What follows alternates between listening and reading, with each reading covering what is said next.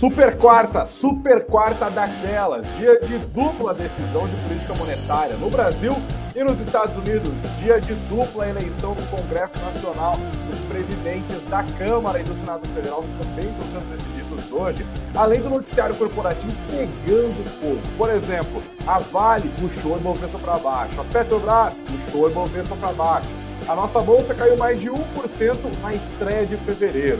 Também, olhando para o noticiário corporativo, Americanas, mais uma vez, dando as caras como protagonista do nosso noticiário, inclusive penalizando as ações da Ambev e metendo a boca no trombone para cima do BTG Pactual. Tem muita coisa agora na nossa live, hein? A gente já abre falando, inclusive, sobre a decisão do Comitê de Política Monetária que manteve a Selic nos atuais 13,75% para compartilhar o seu conhecimento com a gente, ajudar a gente a entender o que está acontecendo em termos de política monetária, tanto aqui no Brasil quanto no exterior, Gustavo Sung, economista-chefe da Suno Research. E eu conto com a sua ajuda nos comentários, para quem está ao vivaço com a gente e para quem está inscrito no nosso canal. Só comenta quem está inscrito. E também nos comentários depois que a nossa live já estiver ido ao ar. Se você está junto com a gente nas plataformas de áudio, você também pode curtir esse conteúdo. E claro, em qualquer uma das plataformas, compartilhe o link, espalhe o conhecimento inscreva-se no nosso canal, siga o nosso perfil e vem para cá, porque deu 19 horas e é chegada a hora da informação do Suno Notícias. A gente começa em 15 segundos. Segura aí.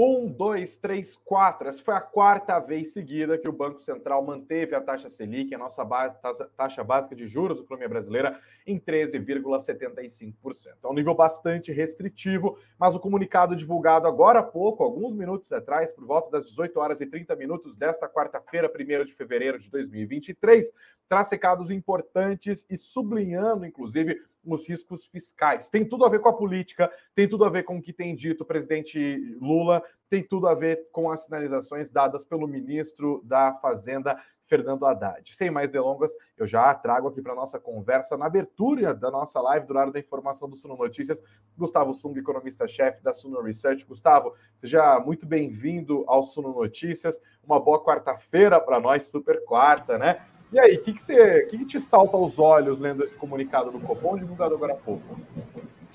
Bom, boa noite, Greg. Boa noite, ouvintes. Faz um tempinho que eu não vejo isso aí.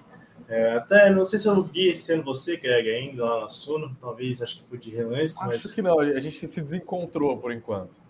Mas que tenhamos um bom ano. E nada melhor do que começar com uma super quarta é, a gente teve FED, a gente teve decisões políticas, mas falando explicitamente aí do Copom, é, o Banco Central manteve a taxa de juros em 3,75, algo esperado já aqui na Sul, no nosso cenário, é, mas eu vejo o comunicado com bastante, é, vamos dizer, rock, no sentido de um puxão de orelha no lado fiscal, tá? É, e a gente já vem comentando as segundas-feiras com a Bia, quando a gente analisa o Boletim Fox, que as expectativas de inflação para horizontes mais longos, 24, 25, 26, eles estão começando a subir. E aí, só para o pessoal aí de casa que está nos assistindo ficar um pouquinho na mesma página, Banco Central ele normalmente não está muito preocupado com a inflação de hoje, e sim com as expectativas de inflação e de fazer a inflação convergir para a meta. E quando a gente abre o foco e vê que as expectativas, ou seja, os agentes econômicos, investidores, analistas entendem que em futuro a inflação vai ser mais alta, não é bom. E aí o Banco Central aí tem que ajustar via juros, ajustar via um comunicado um pouquinho mais forte para tentar segurar. E aí a gente pode até passar pela ata alguns pontos relevantes que a gente mostra a preocupação do Banco Central. São dois pontos aqui principais que ele comenta a questão. Primeiro, quando ele está falando do cenário de riscos, né, como ele costuma fazer. É, o cenário de riscos para uma inflação acima e o cenário de riscos, de riscos para uma inflação abaixo. E aí eles colocam aqui, né? Eu estou colocando na tela agora para quem está junto com a gente por vídeo conseguir, conseguir enxergar também. Eles mencionam no motivo 2 aqui para o cenário inflacionário de risco de alta. Escrevem a ainda elevada incerteza sobre o futuro do arcabouço fiscal do país e estímulos fiscais que implicam sustentação da demanda agregada, já parcialmente incorporados nas expectativas de inflação e nos preços dos ativos. Eu quero que você troque em miúdos essa, esse economês para a gente aqui. Do que, que ele está falando quando ele está falando de incerteza sobre o futuro do arcabouço fiscal do país? E depois, o que, que são os tais estímulos fiscais que implicam sustentação da demanda agregada?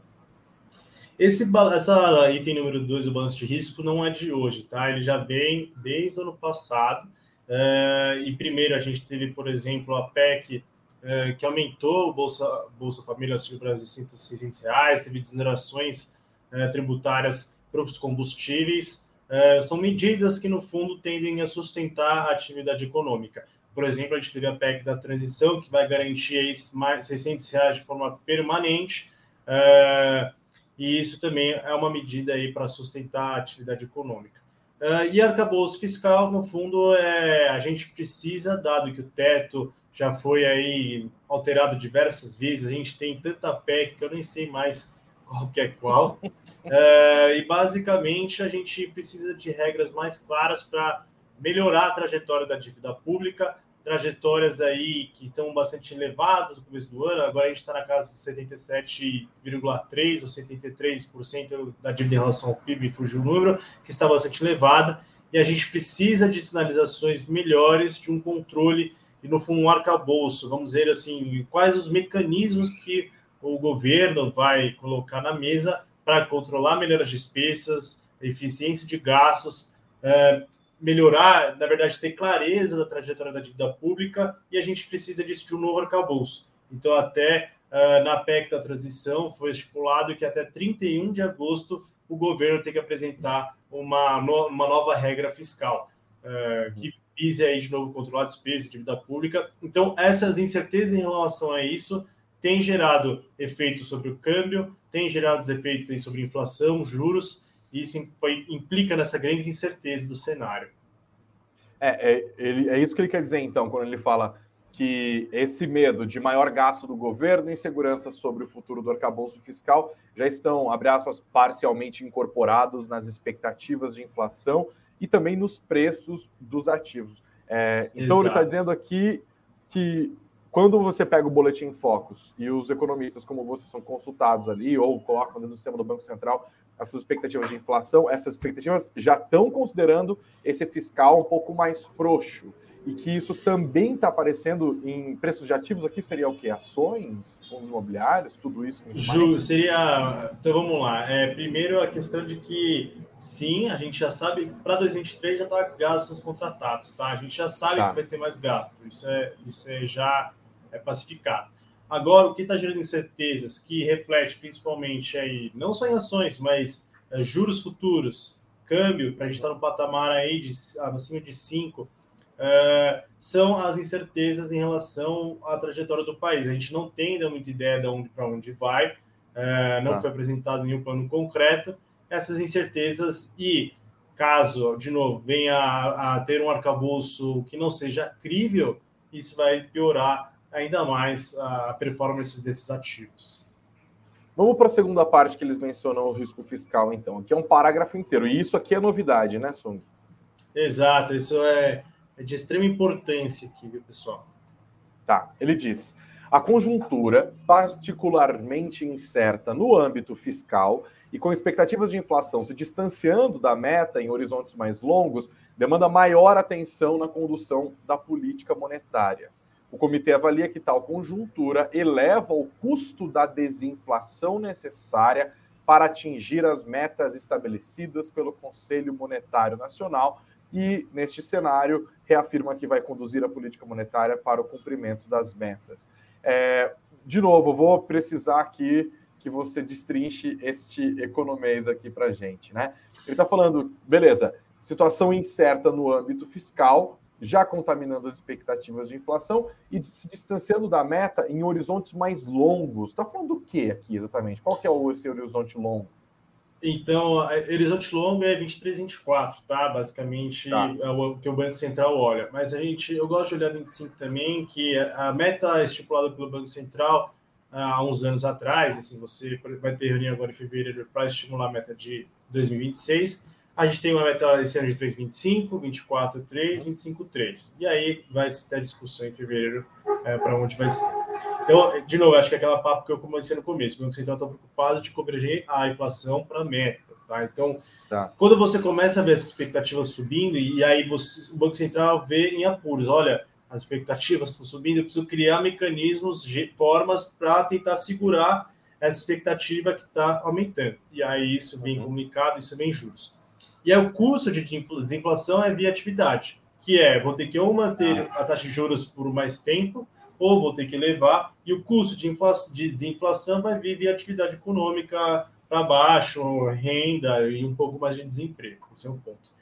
Uh, e aí, o Greg, eu gostaria de chamar a atenção que é se você voltar um pouquinho para cima, por favor, que é uma novidade também, que é a, a gente não conversou isso antes, mas pode subir mais um pouco? Aqui no, aí, nos bullet points, em, né? É isso, no penúltimo, em cenário alternativo. Isso eu achei interessante também. Em é, cenário alternativo. Que... Pode, pode seguir, não, pode seguir. Ah, em que a taxa Selic é mantida constante ao longo do horizonte relevante, ou seja, manter a taxa de Selic, isso é um cenário alternativo, tá? Não é um cenário básico, pessoal, que é 3,75 2023 inteiro e um pouquinho 2024, pelos modelos do Banco Central, a inflação em 2023 35,5 Uh, para 2024 ali, chegaria no terceiro trimestre, que é o horizonte relevante que ele está preocupado, 3 e 1, um pouquinho abaixo da meta, de, 3, de um pouquinho acima, desculpa, da meta de 3, em 2024, 2,8, é, abaixo da meta.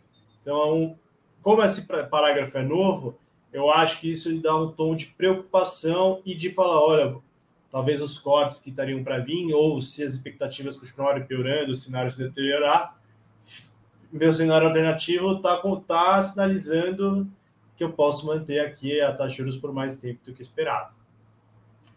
Como que você responde a nossa enquete? Eu perguntei para nossa audiência aqui, ó, inclu inclusive você que está junto com a gente no ao vivo e se inscreveu no canal, pode votar aqui, quero saber a opinião de vocês. Eu perguntei para a audiência como que a Selic vai terminar 2023 nos 13,75% atuais, entre 10 e 13% ou abaixo de 13%. Como que você votaria nessa enquete, Sung? Aqui na Suna a gente está com 12,5 para o final do ano tá, em 2023. Então seria entre 10 e 13, né? Então a gente 10 e 13%. Ou seja, é, é uma redução bem modesta, assim, né? Dá para dizer que seria impossível terminar 2023 nesse patamar atual? Não, tem muitas casas aí que estão projetando em 3,75, tá? Até tem uma casa, se for lá no valor que tem o, a, um quadro que foram divulgado na segunda-feira com as expectativas para o cupom, a Selic no final do ano. A gente até participa dessa pesquisa, tem diversos bancos e consultorias. Tem gente que já encontra em 3,75. A meu ver, eu vejo um pouquinho o cenário internacional ajudando, tá? Eu, eu acho que Estados Unidos, Europa estão subindo juros. De certa forma, a inflação está um pouco já entrando, iniciando uma trajetória de, de, de arrefecimento. No Brasil, a inflação deu sinais aí também de dezembro aí a gente terminou no patamar de 6, a gente chegou a 9, 11, apesar de, claro, teve questões tributárias, mas a atividade está desacelerando. Então, ao meu ver, se tudo correr bem, se não tiver grandes choques geopolíticos e, a princípio, sinalizações de uma reforma tributária, é, que o Bernardo Api, que é um cara que eu gosto ali, está sinalizando, Simone Tebet, Haddad, a depender, eu acho que a conjuntura pode ajudar a, a diminuir as incertezas. É claro, se o arcabouço não for crível, aí a gente tem 13,75 até para mais. Mas esse não é o nosso cenário básico por enquanto. Você falou do internacional, eu já aproveito então para introduzir a outra parte da super quarta, né? A decisão de juros que foi tomada hoje pelo Federal Reserve. O Banco Central dos Estados Unidos decidiu elevar a taxa de juros deles, as Fed Funds, em 0,25 ponto percentual. Até aqui também nenhuma surpresa. O mercado já esperava que isso acontecesse. A gente está falando de um arrefecimento de ritmo, né? Eles chegaram a subir em 0,75 ponto percentual, passaram depois para uma alta de 0,5. Agora essa, essa perda de ritmo para 0,25 ponto percentual. Eu já vou pedir comentário do Sung sobre isso, mas eu queria destacar também algumas afirmações da fala do presidente do Federal Reserve, o Jerome Powell. Lá nos Estados Unidos, gente, é diferente daqui. Aqui a gente vai olhar para o boletim, né, Sung, para o comunicado, para tentar antever os próximos passos de política monetária. Nos Estados Unidos, é claro, também rola isso no comunicado, mas os comunicados deles tendem a ser bem enxutos e as atenções se voltam mais para a entrevista do presidente do Fed, que acontece logo depois deles dizerem qual que é a decisão que eles tomaram. Então, foi essa sequência. Decidiram elevar em 0,25 ponto percentual, lá é um range, né? Acho que está entre 0, entre 4,5 e 4,75. E aí as falas do Jerome Powell. E aqui, pelo menos né, nas interpretações que eu fui colhendo, fazendo as minhas pesquisas aqui, Sung, o tom foi mais otimista, de que o Jerome Powell teria sido um pouco mais dovish, um pouco mais acenando com juros não tão altos assim. Por exemplo, ele disse uma frase que pegou muito, que ajudou a Bolsa Americana, inclusive, porque lá essa decisão acontece com o mercado aberto. Né? Ele falou que pela primeira vez podemos dizer que o processo desinflacionário começou, mas já disse que os aumentos devem continuar a acontecer em ritmo moderado. Ele também disse que o Federal Reserve não tem intenção de apertar a política monetária de maneira excessiva, mas sublinhou que ainda não tem certeza sobre qual será a taxa terminal, né, o fim desse processo de é, subida de juros. Também disse que segue com o seu compromisso de fazer com que a inflação dos Estados Unidos volte para a meta, que é 2%, e também falou que antevê um crescimento menor dos Estados Unidos como consequência dessa alta de juros, mas que não acredita que a maior economia do planeta vai entrar em recessão. Na esteira desse discurso do Jerome Powell, até um pouco melhor do que boa parte dos agentes econômicos esperava, as bolsas de Nova York, operaram em queda durante boa parte do dia, engataram altas ali. O Dow Jones ficou estável, 0,03%, mas ainda assim positivo. O SP 500 teve uma variação de alta de 1,05%. O Nasdaq, esse aí se esbaldou, anotou uma alta de 2%. Como que você lê é, não só a decisão do Federal Reserve hoje, Sung, mas essas declarações do Jerome Powell que eu acabei de sublinhar? Eu acho que foi relativamente mais dovish que comunicado. Muitos até vi analistas encontrar até um pouquinho uma fala um pouco mais dura e no comunicado em si do que nas suas falas, tá? Até é, o Fed não vai, pode até reaver a extensão dos aumentos futuros. Tem uma, tem uma frase ali interessante, nova, que trouxe um tom mais hawkish no comunicado, é, mas as falas dele foi de um power extremamente. É, vamos olhar em reunião a reunião, eu acho que foi o ponto principal dele.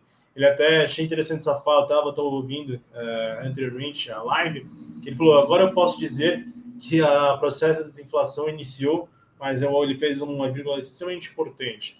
Começou, e a gente precisa entender se isso vai continuar, e a gente precisa de mais resultados concretos se a inflação vai em direção à sua trajetória aí de meta de 2% no longo prazo. A atividade econômica dá sinais de, de, aceleração, principalmente o setor imobiliário, gente, as taxas hipotecárias são muito elevadas. A gente pegar alguns custos de produção melhoraram, porque as cadeias produtivas é, se reorganizaram e até alguns custos de salários caiu aí na margem. Então, por um lado, ele disse: olha, a gente vê alguns sinais positivos, apesar de o mercado de trabalho ainda continuar bastante aquecido. E isso gera um pouco de preocupação também ali no cenário. E por fim, eu acho que interessante que ele ressaltou várias vezes nas suas falas que o core, na verdade, o, a grande parte também do, da, da inflação que não está totalmente controlada vem de serviços. E uhum. serviços é um fator relevante que ele não vê grandes sinais de aceleração. Então, o FED vai ter que continuar subindo em ritmos mais baixos para entender como vai ser essa trajetória pela frente. Para fechar, a nossa thumb provoca os nossos espectadores perguntando se dá para ficar otimista com as notícias dessa super quarta. Eu queria que você nos ajudasse listando motivos para ficar para ficarmos otimistas e pessimistas também. Enfim, o que, que a gente vai ter que prestar atenção daqui por diante? Bom, eu acho que para o Brasil foi, foi eu, eu sou otimista, tá, com esse comunicado, principalmente porque é um tom que situa basicamente os problemas que o Banco Central encontra pela frente de âmbito fiscal e de de expectativas. Acho que para mim esse é um cerne importante que não havia sido tratado de forma mais assídua anteriormente. Uh, eu acho que o Pacheco uh, pode dar uma sustentação para o governo de curto prazo. Lógico, o governo não tem uma base, mas ele criou ali uma rede para negociações e o Pacheco ganhando pode dar uma, um fôlego extra, diferentemente se o Rogério Marinho ganhasse, que é um cara mais ligado ao bolsonarismo, podia afetar um pouco alguns projetos, as econômicas uh, do governo eleito. E nos Estados Unidos, eu acho que foi dentro do esperado, e é possível que a gente termine o ano com o fim do ciclo de alta de juros, mas é, de novo, eu acho que a reunião é reunião. Apesar de tudo, a quarta-feira para mim foi bastante positiva. Perfeito. Gustavo Sung, economista-chefe da Suno Research. Gustavo, obrigado, viu, mais uma vez, por ter batido o cartão aqui em dia de Super Quarto. Espero contar com você bem antes da próxima, tá? Pode deixar que eu vou chamar assim. Vou, aviso o pessoal da. O Léo, aviso o Henrique lá, falou: botem o Sung aqui, tô com ciúmes, pessoal. A, a Bia fala contigo. Eu que agradeço o convite e, e portas abertas aí. Eu sempre desejo conversar com você, com o pessoal aí de casa que a gente tenta trazer a melhor informação e decisões de investimento para todo mundo. Valeu, até mais. Boa noite. Valeu, tamo junto. Gente, a gente continua por aqui agora falando um pouco mais sobre o Ibovespa. O, a referência da Bolsa Brasileira hoje terminou numa queda de 1,20%. É isso mesmo? 1,20%. Mas ao longo do dia foi pior, tá? A ansiedade pré-Copom, com investidores de olho em Brasília nas eleições para a presidência da Câmara, para a presidência do Senado e também de olho na decisão de política monetária lá dos Estados Unidos, se juntaram a perdas importantes nas duas empresas que mais pesam para o Ibovespa, Vale e Petrobras. No fim das contas, queda de 1,2%, e o Ibovespa fechou o primeiro dia do mês de fevereiro no 112.073 pontos. Agora eu coloco na tela para a gente ver a fotografia do Ibovespa e para entender um pouquinho melhor como que está funcionando isso aqui. Peraí que eu estou colocando no status invest, beleza, tá aqui a fotografia, vocês veem um vermelhão, né? A maior parte dos ativos terminou o dia em queda hoje, os bancos foram quase que todos para baixo, é, os bancos é o setor que mais pesa, né? Com a pequena exceção do Banco Pan, que pesa bem pouquinho aqui, mas os pesos pesados do setor, Itaú, Banco do Brasil, Bradesco, Itaúsa, todo mundo no negativo com variação de mais de 1%. A Vale foi para baixo, 1,11% de queda aqui também, e a Petrobras também. Eu vou falar um pouquinho mais de outros papéis logo na sequência, mas quero chamar atenção para Vale. Vale é a empresa que mais pesa no nosso Ibovespa. E ontem, os investidores ficaram de olho no, no, relatório de produção da empresa. Eles divulgaram o relatório de produção do último trimestre de 2022. Temos, portanto, os números de produção da Vale ao longo de todo o ano de 2022. E para vários analistas, os números acabaram sendo decepcionantes. Isso acabou se refletindo na negociação das ações da mineradora nesta quarta-feira, mas teve outros motivos também que pesaram contra a Vale, tá? Teve a divulgação do PMI da China, que é o índice de gerentes de compras, é um indicador importante para aferir o ritmo da atividade econômica de um país. E o PMI da China também decepcionou. Ele pode, inclusive, indicar uma perda de fôlego da economia chinesa bem no momento de reabertura. Então, os investidores ficaram um pouco mais recalcitrantes, de, de acordo com esses números que foram divulgados. Uma outra coisa que pesou foi o relatório do Goldman Sachs, que foi um verdadeiro balde de água fria. O Goldman Sachs argumentou, investidores, que o preço das ações da Vale hoje está precificando uma tonelada de minério de ferro na faixa dos 102 dólares. Mas o Goldman Sachs acredita que o preço do minério de ferro deve ir um pouco para baixo, que entre 2023 em 2024, a tonelada do minério deve ficar entre 90 e 100 dólares. Ou seja, ele disse que o preço das ações da Vale está, está um pouquinho acima do que eles acreditam que deveria estar, porque a projeção para o minério de ferro está errada. Eles escreveram o seguinte, abre aspas, com base em nossa, nossas conversas com investidores, o mercado tem negociado minério de ferro e a Vale enquanto há uma reabertura comercial da China e com expectativas de melhoria da demanda após o Ano Novo Chinês. Mas, dada a magnitude do recente rally, porque Vale e minério de ferro subiram 50% desde as mínimas que eles atingiram no mês de setembro do ano passado, os investidores estão questionando se os preços do minério de ferro e das ações estão à frente dos fundamentos. E nós do Goldman Sachs, também estamos questionando isso. E isso deu uma esfriada, é, como eu acabei pontuando. As ações da Vale hoje recuaram 1,11%, terminaram o dia nos R$ 93,46. A Vale, em 2023, acumula alta, né? 4,54%. Quando a gente vê os últimos seis meses, tá claro o rally aqui, né? O ponto mais baixo atingido em setembro de 2022 pregando dia 2 de setembro, as ações da Vale terminaram de negociadas a R$ 62,92 e aí uma recuperação importante. O pico nos últimos seis meses foi logo nesse ano, dia 26 de janeiro, R$ 98,00, agora R$ 93,46. Nos últimos seis meses, as ações da Vale subiram 33,04%. Outro destaque que puxou para baixo o Bovespa hoje foi a Petrobras. As ações preferenciais da companhia recuaram 1,38% e terminaram o dia nos R$ 25,71. Os papéis ordinários da petroleira recuaram 1,97% aos R$ 28,88. A Petrobras já tem inspirado cautela nos investidores ao longo últimos, das últimas semanas, desde que houve a mudança na coordenação, na presidência é, da empresa. Mas hoje as ações também seguiram uma queda robusta nos preços do petróleo no mercado internacional. Além desses dois destaques, dessas duas empresas exportadoras de commodities, os investidores hoje, de novo, prestaram atenção em Americanas. Mas primeiro, não foi nem em Americanas em si, foi na Ambev, que acabou vendo o preço das suas ações caindo de olho no noticiário que afeta a sua empresa irmã. Isso porque os acionistas de referência da Americanas, o Teles, o Lema e o Sicupira, também são os acionistas de referência da Ambev, que é a maior cervejaria do planeta. Tudo começou quando a coluna Radar Econômico da revista Veja publicou uma nota que trazia uma denúncia da Associação Brasileira de Indústrias de Cerveja, a Serve Brasil.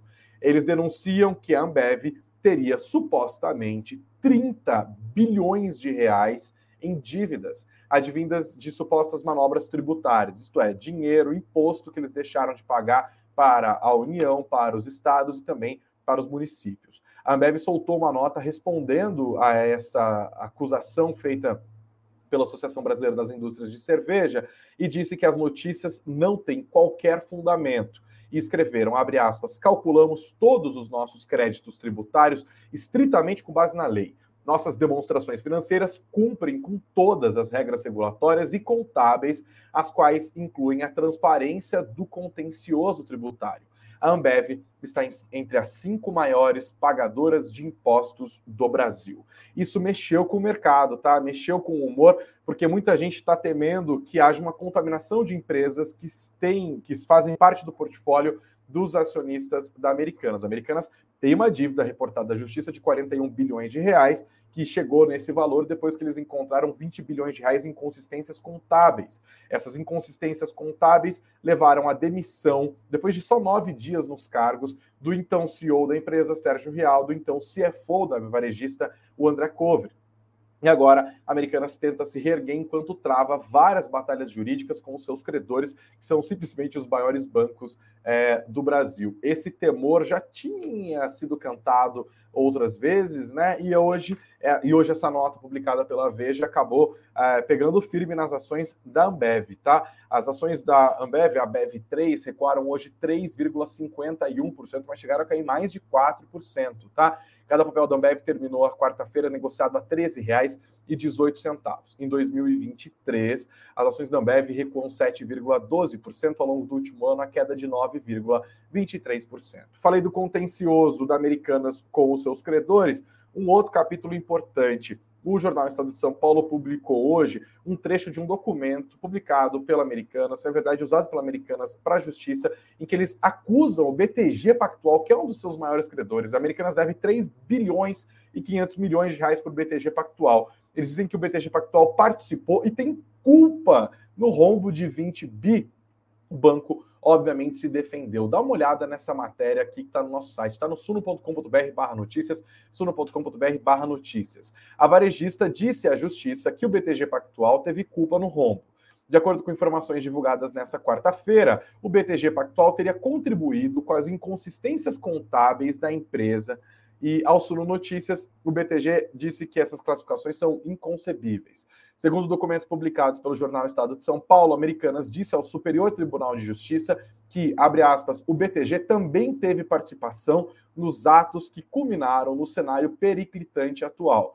Aliás, não apenas participação, mas conivência e culpa. Olha só essa treta de gente rica. O time jurídico da Americanas sustenta essa tese com base no seguinte argumento. Vamos aos fatos. Em 2021, a PwC, que faz a auditoria externa da Americanas, teria encaminhado ao BTG uma carta de circularização. É um documento em que ela pede ao credor não só os ativos da Americanas que estão dentro do banco, como por exemplo é, a conta do fluxo de caixa deles, como também qualquer passivo, incluindo eventuais empréstimos bancários e também garantias. E que no, na carta de circularização que o BTG Pactual teria enviado à PwC, é, nessa carta de circularização não constariam os passivos. Ele, a Americanas disse para a STJ que, ah, em sua resposta, o BTG não informou qualquer passivo. E por isso, eles dizem que o banco tomou essa atitude por, abre aspas, possivelmente considerar tal operação de risco sacado como sendo meramente comercial e não uma dívida financeira. E aqui cabe explicar de novo o que é o tal do risco sacado, né? São operações em que Americanas, na hora que ela compra um produto de um fornecedor, ela não paga diretamente aquele fornecedor, mas o fornecedor recebe o dinheiro que vem de uma instituição financeira. Ela passa a dever, portanto, à instituição financeira. É uma espécie de operação de crédito. E eram justamente essas as operações que não estavam devidamente contabilizadas nos seus balanços e que compuseram a descoberta, talvez entre aspas, deste rombo de 20 bilhões de reais. Agora, a Americanas está distribuindo as culpas e falando o BTG Pactual sabia dessa grana e quando mandou a carta de circularização pedida pela nossa auditoria externa da PwC, eles não colocaram o dinheiro do risco sacado como dívidas. Portanto, eles têm parte neste processo. Inclusive, eles continuam argumentando que o BTG, na verdade, indicou somente os ativos do grupo Americanas contribuindo para aprofundar, para levar adiante essas inconsistências contábeis. O BTG Pactual tem sido um dos credores mais vocais nessa crise da Americanas, acusando inclusive o Lema, o Teles e o Sicupira de participarem de uma fraude contábil. E eles responderam. Sul Notícias foi atrás do BTG Pactual e como que eles classificaram? Disseram que a Americanas está fazendo acusações levianas, está criando narrativas. Eu vou ler a nota que o BTG Pactual escreveu na íntegra, para que não fique nenhuma dúvida, tá? Porque eles responderam gentilmente a nossa solicitação e mandaram aqui para a nossa redação. Escreveu o BTG Pactual. Como já esclarecido por outros bancos, a elaboração e a aprovação de demonstrações financeiras que espelhem a realidade da companhia são responsabilidade única, exclusiva e não transferível da própria companhia e sua administração, incluindo sua diretoria e o seu conselho de administração. O BTG Pactual sempre tratou as suas operações com americanas de forma transparente, tanto que os saldos das operações foram regularmente reportados para o sistema central de risco mantido pelo Banco Central.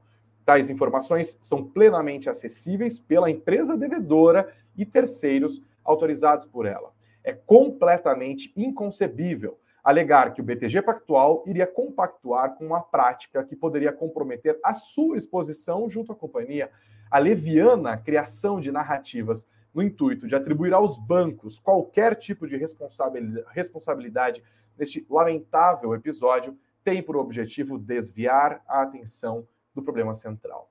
O BTG Pactual tem a firme convicção da correção de suas práticas e não se furtará a fazer valer todos os seus direitos.